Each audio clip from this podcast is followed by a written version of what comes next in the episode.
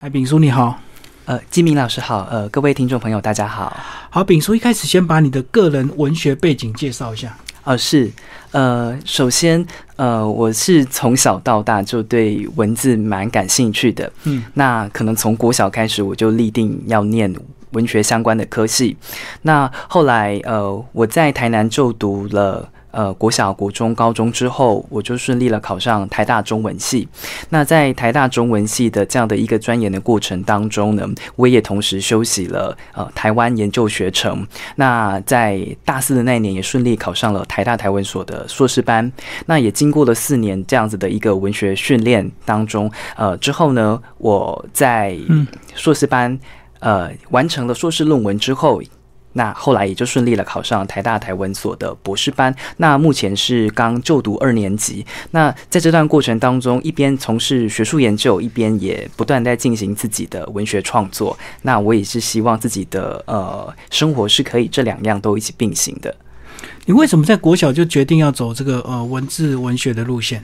跟家庭有关系吗？呃，是。呃，首先是因为呢，我的父亲跟母亲都是就读中文系的，那所以呢，呃。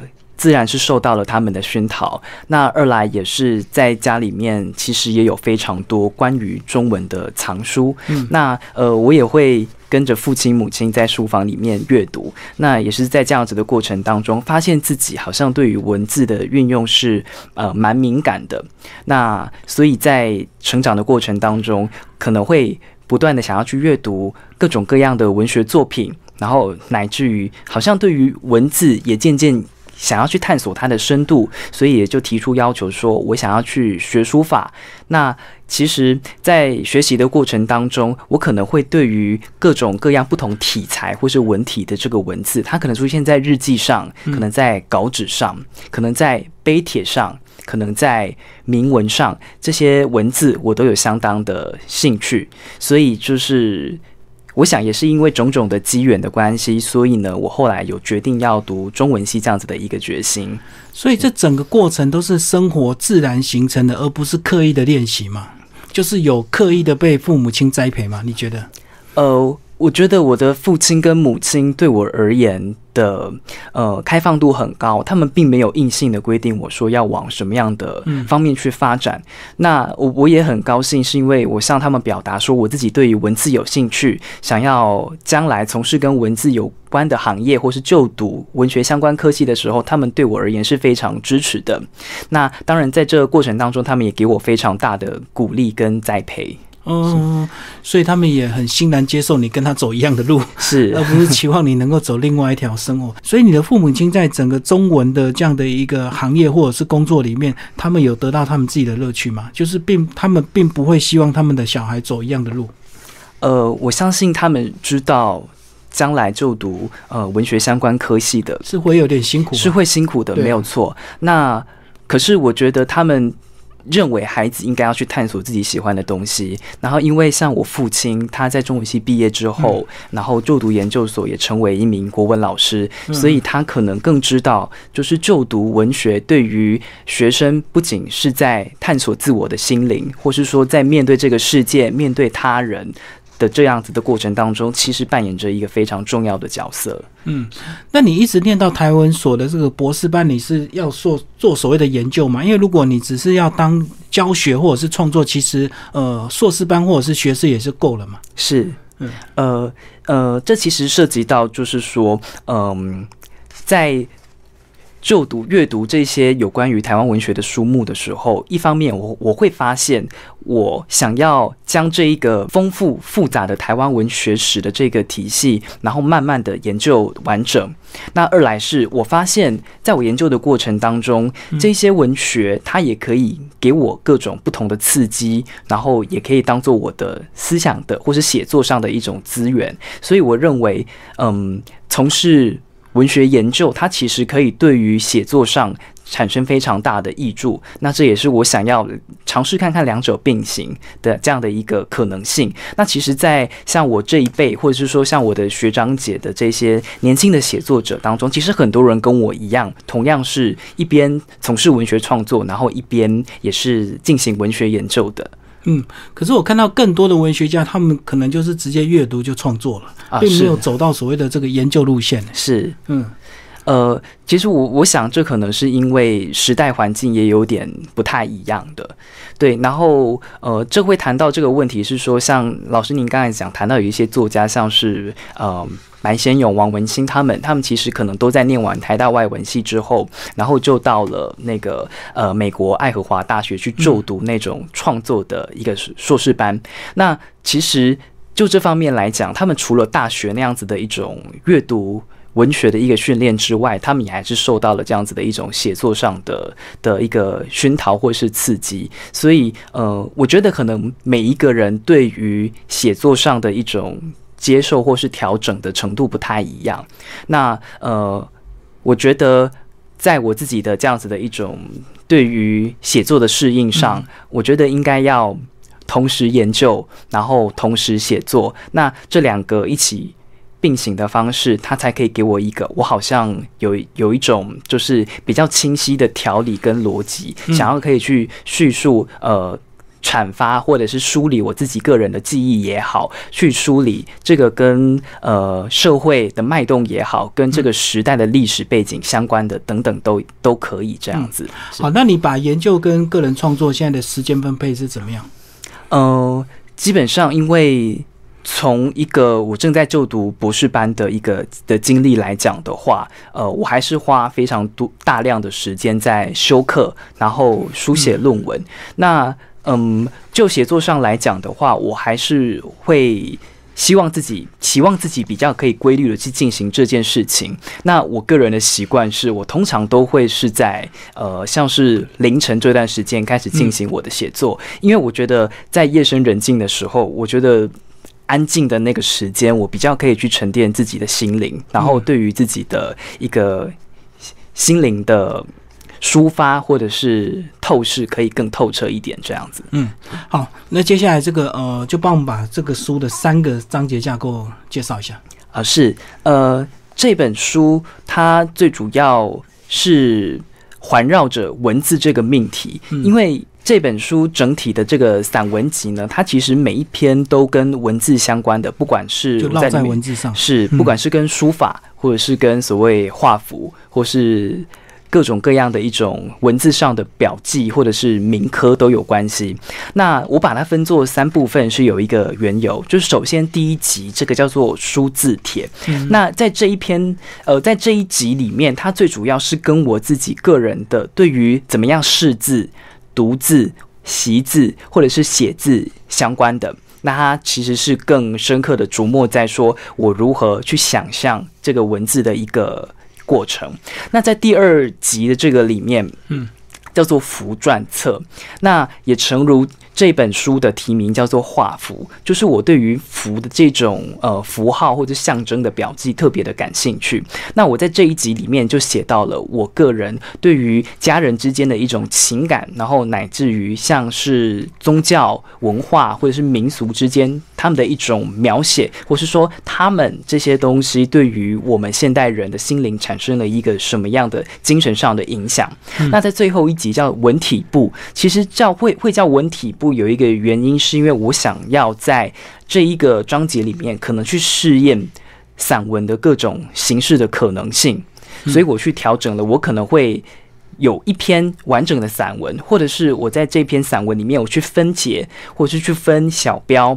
那我透过各种各样不同的形式，想要去尝试，呃，现在的散文可以走到什么样的地步？那当然，我也会在这个文体里面，我去想象文体。跟人的身体有什么样的关系？所以呢，在这一集里面，我可能就非常多的去描写了个人身体上的一种呃观察或者是感思。嗯，好，那我们是就从第一个章节哦来跟听众朋友介绍。第一个讲到破体字，破体字你就讲到你过去这个呃阅读的这个习惯，你家里你父亲还会有什么中文大词典，你会去把它细细的翻出来，去找一些生人的字，是去解析啊，是。嗯，对，呃，这个缘由我刚才有提过，因为我父亲是就是中文系毕业，然后来当国文老师，可是他在教学之余，他其实也会做一些呃研究上的一些发想。嗯那我后来发现家里面有一套中文大词典，那个是大概是十几二十册的这样的一个非常大部头的书，那。这套书我后来知道，其实是我父亲他在读中文系的时候，他非常省吃俭用才买下来的一套蛮珍贵的书。很珍贵，对，是是是。其实就现在来看也是很珍贵，应该也蛮昂贵的价格。这样，那我父亲他当时会在书房里面，那他就可能字典就一页一页开始翻，他想要去找出那种文具有那种重复特质的文字，比如说像这个字可能是呃一个风。啊，两个风，一个雷，两个雷，一个火，两个火，三个火，等等之类的。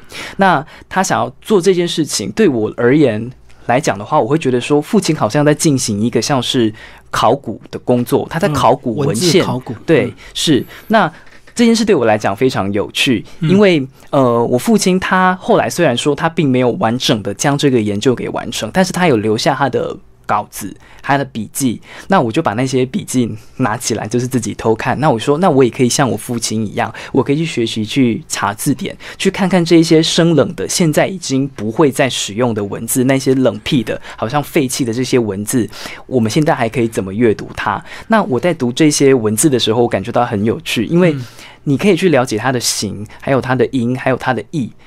那它的意思可能已经不可考了。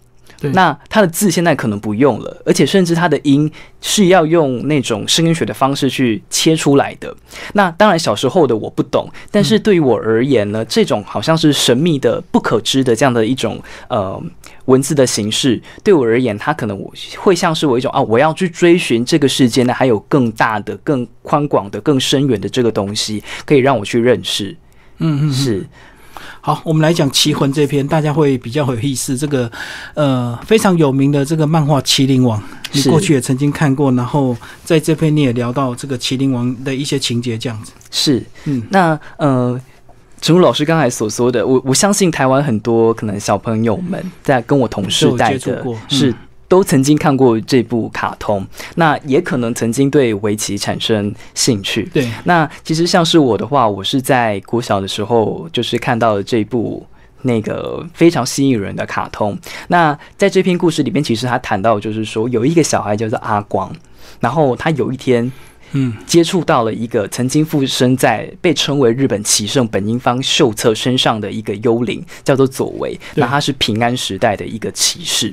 那他就是在死后的时候，因为对于这个围棋还是有非常深的执念，所以呢，他就附身在后人的身上，然后想要继续去展现自己的棋艺。这样，对，那呃，我觉得这件事情对我来讲。就是开启了我想要探索围棋这样一个兴趣，因为围棋它不仅仅只是一个好像只有胜负，呃，只有赢跟输这样子的一个记忆而已，它其实更是一种文化，因为在这个棋盘上面，透过那种黑棋跟白棋的对弈或者是推移，其实我们可以去看到它其实是整个宇宙观的一个呈现，它就是好像是一种星座上的一种分布，那每一颗棋子落在。各种不同的点，它其实就是有产生了各种不同的意义或者是可能性。那呃，我自己很喜欢下围棋，但是我可能没有继续去钻研这这件事情。那我觉得围棋它为什么好像在最近这几年又开始回到我们人们的视野？其实有一个很重重大的原因，是因为呃，从以前来讲的话，就是。人家会说，围棋它其实是它的深奥是人工智能没有办法攻克的，就变化无穷。是因为它的变化无穷。可是，在前几年，那个 AlphaGo 它开始被建制出来之后，它开始击败了呃，可能人类围棋水准上最高的顶尖棋士。嗯，那就是说。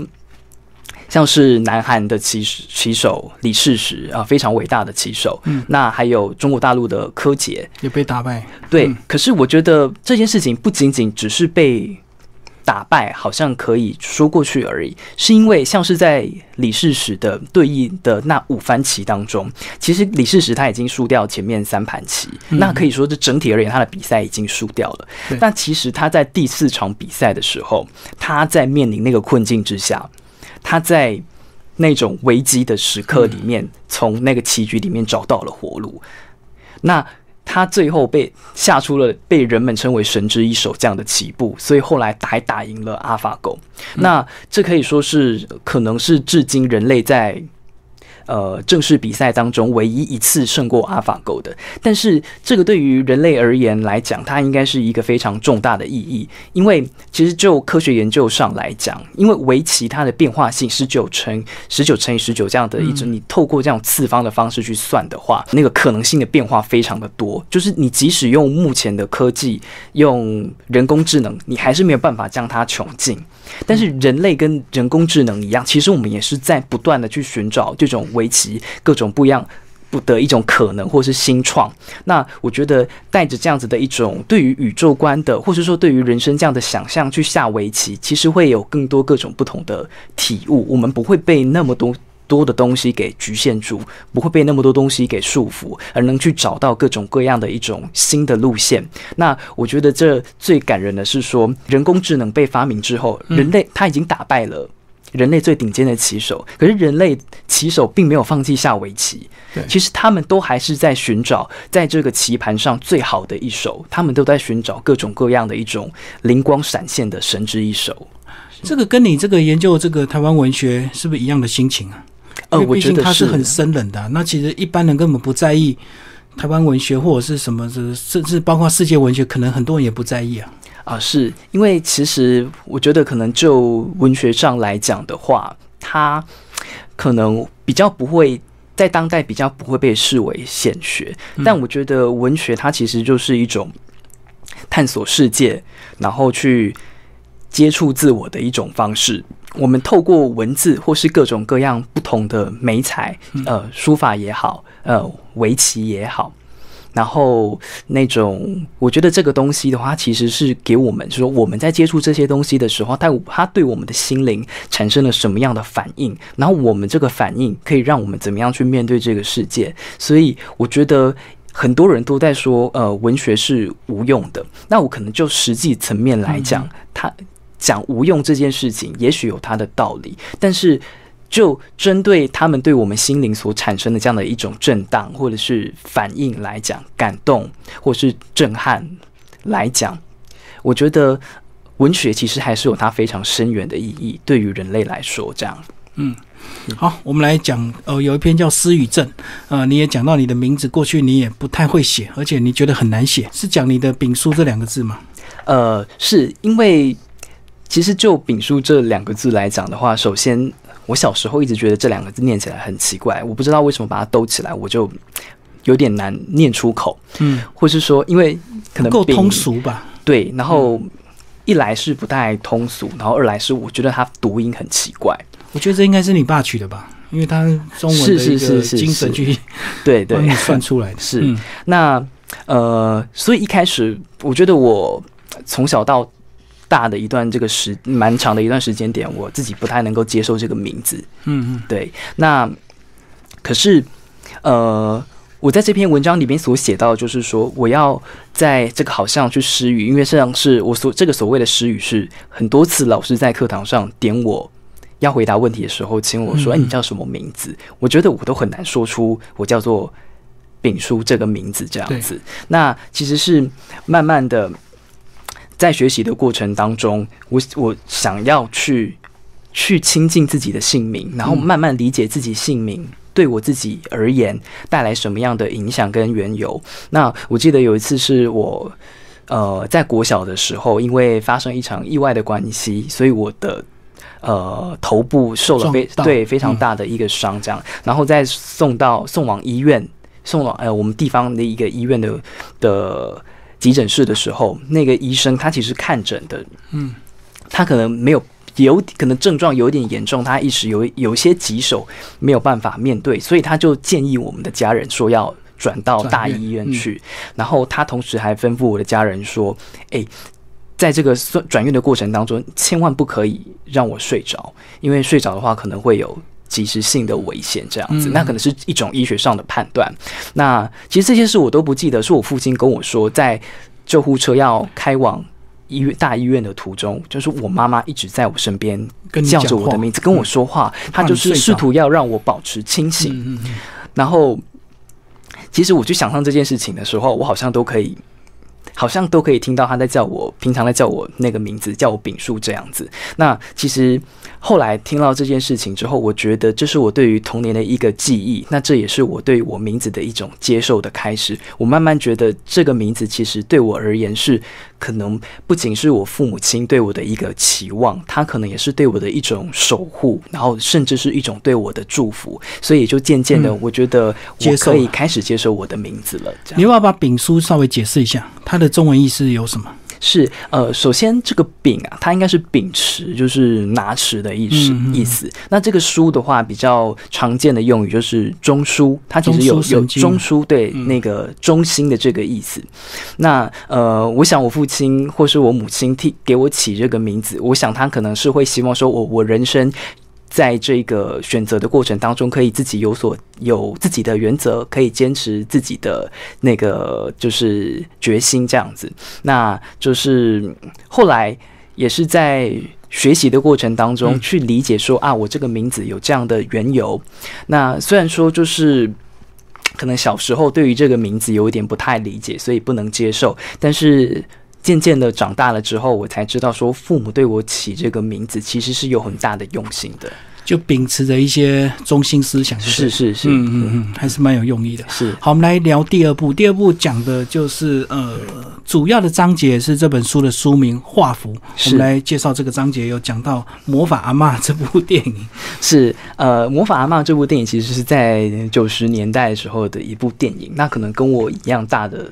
呃，小孩子们可能都有看过这样子。嗯那其实这部电影其实是在讲说，有一个小孩，因为他的父母亲都在工作的关系，就把他送回到他的乡下，让他的对，让他的阿嬷照顾。那他阿嬷有一个特殊的身份，他是一个道士。嗯对，那他其实在嗯这个乡村里面会进行各种各样的仪式。那其实我觉得这跟我有一点类似，是因为我的父母亲他们。平常在上班的时候会把我送回我阿妈家，然后我就跟我阿妈一起居住。然后在我看电视的过程当中，其实会经常接触到所谓的鬼片或是僵尸片。嗯那我可能都会觉得啊，对于非常幼小的小朋友来讲，你还不大理解这种东西是什么的时候，其实你只会感受到恐惧。对，那呃，当时有对我而言有非常重要的。呃，一部是卡通，一部是电影。那首先这个卡通叫做《库洛魔法使》，可能很多人也都有看过。那里面也有一个道士叫做李小狼，那他当时其实就是可以透过符这个东西，然后去召唤一种力量，然后让他来抵抗这一些好像邪灵之类的东西。那再来另外一部，我觉得对我而言呢，可能很重要的鬼片，就是由那个林正英主演的这个《暂时停止呼吸》。嗯，那其实林正英可能在很多人小时候这个印象里面都扮演很重大的一个角色，对啊对，他是饰演道士的一个一个演员这样子。那其实他都穿着那种黄色那种呃茅山道士的服装，他不管遇到鬼怪、遇到僵尸，他他都可以拿着桃木剑，然后用着这个符咒去降服这些妖灵。那所以当时我觉得说，诶，符这种东西，它好像是来保护自己。可以驱邪一个非常有用的一一种东西，所以呢，当时我就记得我跟我的阿妈说，那你可不可以画一张符给我？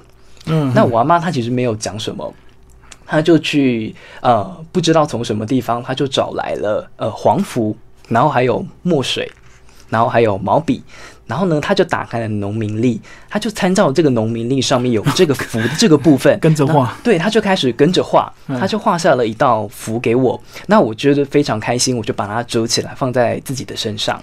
然后我一直觉得它可以保佑我，就是不受到这些邪灵的这个侵扰这样子。可是后来我很快就发现一件事情是，原来我阿嬷是不识字的，嗯就是他就不识字的这个层面来讲，他那个符可能也是乱画的，他其实根本不懂这一些符号或是象征的这个意涵，所以我就当时跟他闹脾气说，就是你画的符其实是没有用的啊。后来呢，就是。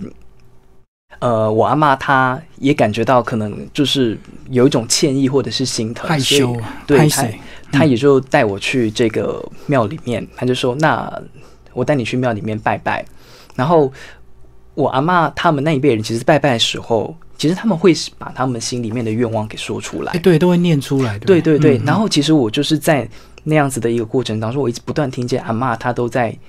她一直讲到我的名字，她念出我的名字，然后这时候我就想说，哎，阿妈都没有在求她自己的事情，反而都是在求她这个孙子的事情，这样子。那其实那一个时候，我就开始渐渐感觉到我有点心疼。其实心疼的时候，我觉得好像就是开始要转大人或是成长的开始，亏欠。对对对，其实这件事情要。感到亏欠的应该是我才对，这样子。然后我阿妈当时就求帮我求了护身符，之后他就系挂在我的身上，然后他就跟我说，这个香火袋里面有一张符。那其实当时他把这个符给我的时候，我才深刻的体认到说，原来这个不认识字的阿妈，我的阿妈，她当时画下来给我的那个符，它其实更可能是可以保平安的。它对我的意义而言，可能胜过于这些。各种就是各种的平安符，就是阿妈对我的这种亲情的这种呃关怀跟爱，那其实才是真正的平安法。是，嗯嗯。好，那其实还有一篇就讲到你阿公，对不对？是。呃，你要不要先讲你的家里的环境啊？是在台南这个盐分地带，所以是靠海咯。是，呃，我是住在原来的台南县，然后将军乡啊，一个叫做欧汪的这个村落。那呃，在欧汪这个地方。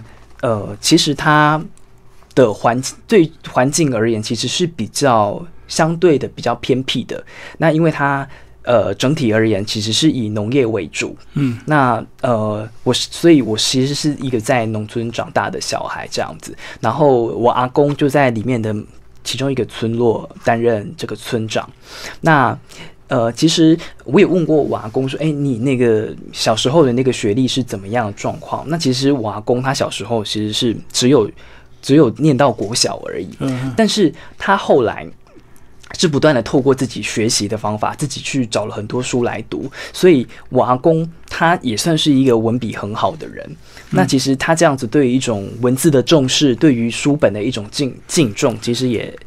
对我而言，影响到影响非常的大，这样是。其实有一篇这个蛮感伤，就是你阿公从这个病危到离开，对不对？来跟我们讲那个时候吧。你跟你阿公的感情是不是也是呃，常常被放在阿公阿妈家那种长期累积下来的情感？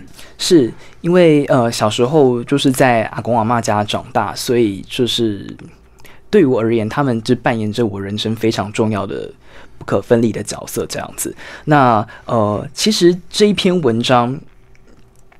分作很多种不同的段落，那这个不同的段落其实是在不同时间完成的，慢慢拼凑出来。对，是它其实是有一部分是我在医院里面写的，然后有一部分是在灵堂里面写的。嗯，对。那我觉得像这样子各种不同的段落的一种拼接，它其实反映着我可能不同时间点的一种想法或者是变化这样子。那呃，我阿公是在。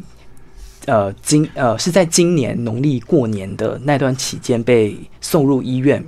那因为我阿公就是从去年开始，他的身子就有一些比较衰退了，因为年年纪比较老的关系。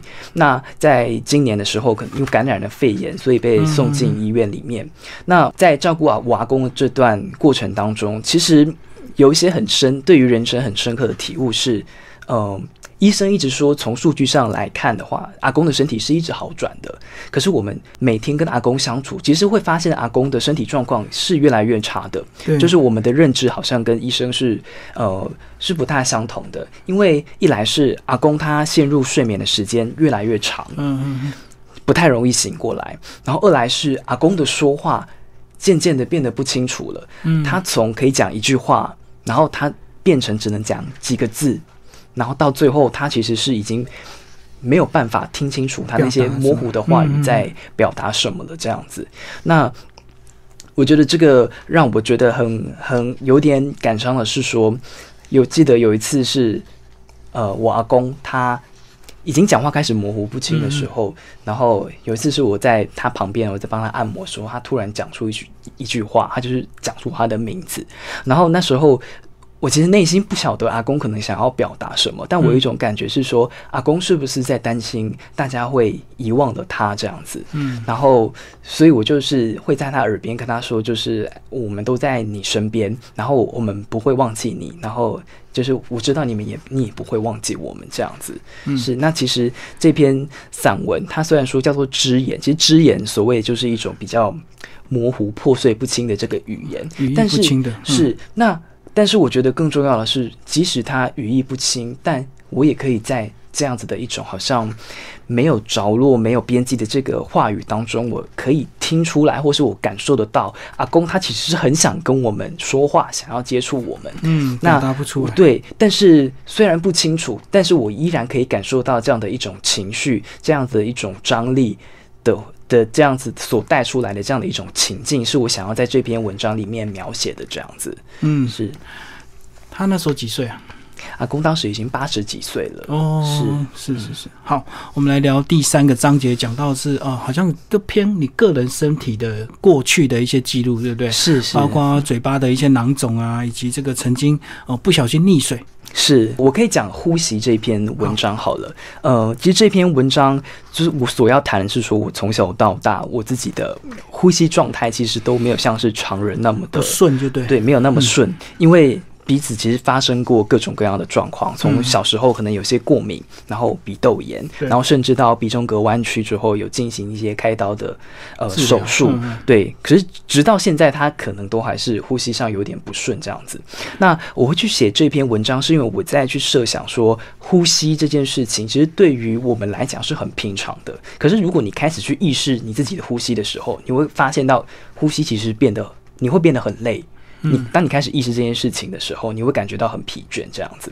那呃，我要写的就是说，呃，在这样子的呼吸过程当中，我透过了这种呼吸不顺的这样子的一种感觉上，然后我去连接到了我的家人，我的父亲跟我的母亲，他们如何去看待，或是说如何去应对这件事情，是因为我发现我其实我父亲也有这样的问题，他的呼吸其实本身也不大顺，就是。尤其是发生在他的那个睡觉的期间，嗯，那就是所谓的那个那个睡眠呼吸中止症。呼吸中止，对，就是其实可能是蛮蛮普遍的一个症状这样子。那这样子的呼吸其实会可能给人生活带来一种困扰。那我也写到我的母亲，就就是说我当时在接受完这个鼻中隔的开刀手术之后，他其实。伤口是没有办法完全愈合的，它必须要透过一个很特别的疗程，就是说你在家里面，在三个月的期间里面，你每天都必须不不间断的要做这件事情两到三次，就是因为你的鼻子里面是有伤口，你的伤口在你的鼻腔里面，然后它会结痂，但是这些结痂不会轻易的掉落或是消去，所以你必须要透过一个仪器一根管子。然后你把一些呃药水装到里面去，然后你必须要让那个水从那根管子通到你的鼻腔里面之后，你在里面浸泡。哦，对。然后在这段这段过程，你做仅仅这样做一次，可能就将近要一个小时的时间。所以呢，呃，早上必须做，晚上也必须做。然后我早上的时候就必须要提提早起床，提早一个小时起床来完成这件事情。那其实。当这个药水的这个味道进入到你鼻腔里面的时候，其实你会感觉到有点像是在溺水那种，因为那里面不舒服，咸咸的，其实像是海水的味道。那当那个时间到之后，你把水放出来，其实你可以看到那个结痂或者是有一些血丝的那些液体，其实会跟随着掉落下来这样子。那其实我是从这段过程当中去想到，就是我跟母亲之间的一种连结，好像母亲一直在。帮我治疗了这些伤口，一直在帮我疗愈这些呃外来的这种伤痕或是伤害。那我一直觉得说这件事情很特别，因为我直到现在呼吸都是很还是很不顺。但是我有发现一件事，就是呃在哭泣完之后，其实呼吸会更通顺的。嗯，因为在生活当中，你可能会面临到各种各样的压力。然后会让你，或是说你看到了电影或者文学作品，会让你想要落泪。那其实我觉得这好像带着一种特别的隐喻。其实落泪对于人而言，其实有很深大的意义，是它可能是一种情绪的抒发，然后可能是一种自我的对话、自我疗愈的这个过程。那我后来就是渐渐的发现，就是说，哎，我流完泪之后，我好像可以比较通顺的去呼吸。对，但是就是说，它可以持续的一段时间。那我才渐渐到说，哎，人生可能未来还会有很多很多事情让人流泪，但是。即使流泪了，我们还是有就是可以自我疗愈的力量。我们还有更更长远的未来要去行走，这样子。可你在治疗这个呼吸不顺的那个过程，并没有影响到功课嘛？因为我知道会让你这个呃吸氧量变少，自然你的大脑长期缺氧就会注意力不集中，功课就会变烂。你都没有这个问题吗？呃，我想在没有进行手术的之前的这段期间，确实是有这样的问题，因为那个时候已经。非常的意识，非常深刻的感受到我自己吸入的那个氧气量是不足的，嗯，所以那个时候可能你午休的时候在学校趴着趴在那个木桌上休息的时候，你已经可以感觉到那种非常不舒服的感觉。那也是其实从这边去体会到说，哦，我父亲可能也是像这样子相同的感受。那一开始不知道这是一个这么严重的症状，那直到去看医生之后，才马上就是说啊，原来这是必须要去动手术才可以解决的这样子的一个症状，这样子。那其实人生当中有各种各样的症状都会影响着我们，它可能会在我们身体留下不同的影响，然后甚至他们开刀可能也会在自己身上留下一种伤痕。但我觉得比较重要的是，这些伤痕刻印在我们的身上，它其实好像也是一种。文字的表现，它是一种我们人体上的一种文字。那人体上的文字，它也好像就是一种一种文体的一个呈现。那这也是我为什么我把这这个集子的那个名称称作叫文体部。我希望来描写自己身体上各各种不同的部位，但是我也也希望说，它好像是一种呃文类上一种特殊性的风格的展现。好，丙叔最后把您推荐人稍微介绍一下，好不好？呃，总共是有三位推荐人，那就是首先，呃，第一位要提到的是呃陈博言学长。那博言学长是呃，他现在是就读台大中文所博士班。那他是一位非常嗯优秀的小说创作者。那还有像是这个呃戏铺语，然后这样子的一个呃非常重要的一一部小说呃短篇小说创作。那其实学长他也得过非常多的。大奖文学奖就是各种我们称之为三大报这样的文学奖。对，那学长他对于我而言很重要的是，他呃，他不仅在学术上给我一些提点，然后二来是他在小说的写作上其实也带给我很深的影响。学长他的很多小说里面也去写到，是说自己对于家乡的或是说亲人的一种。一种重新的反思，然后去对于家乡的一种深刻的思考，这带有给我一个蛮深的影响。那再来第二位是杨杰学姐，那杨杰学姐她到现在也出版了两本散文作品。那第一本是这个房间，第二本是他们都是我的前女友。那这两部散文作品其实。就现在来看，都是还是非常重量级的作品。那一来是他可能是透过对于自己生活的一种描写，对于友人之间、亲朋好友之间的一种交际关系的描写，然后想要去探问，就是说，作为一个女性在现代社会，她可能面临什么样的一个问题，然后她们的精神状态或是呃心灵结构等等的。那呃，学姐她因为是我台文所的。也非也非常熟识的一个前辈。那前几年我们刚好在要去韩国的时候，曾经对曾经一同就是发表的这个过程当中，我我们是一个一旅伴这样子。那也是在这段过程当中，我去了解到学姐她的那个写作上的一种理念。那学姐当时也鼓励我，就是说好像。对于那个散文的创作，可以怎么样的一个精进？那这是我非常感谢学姐的部分。那最后一位是杨富敏学长。那杨富敏学长，他是我在这几位呃前辈当中认识最久的一位。嗯，因为一来是他也跟我一样是来自。台南县乡下的小孩子，他是来自台南大内。那更重要的是，其实我们是就读同一所高中的，所以其实我在高中就认识学长了。然后他曾经回到我们学校来做访谈，那当时我就在那边有跟他一起呃进行了一些就是呃聊天这样子。然后我也。因为他在当时就出版了《花甲男孩》这部作品。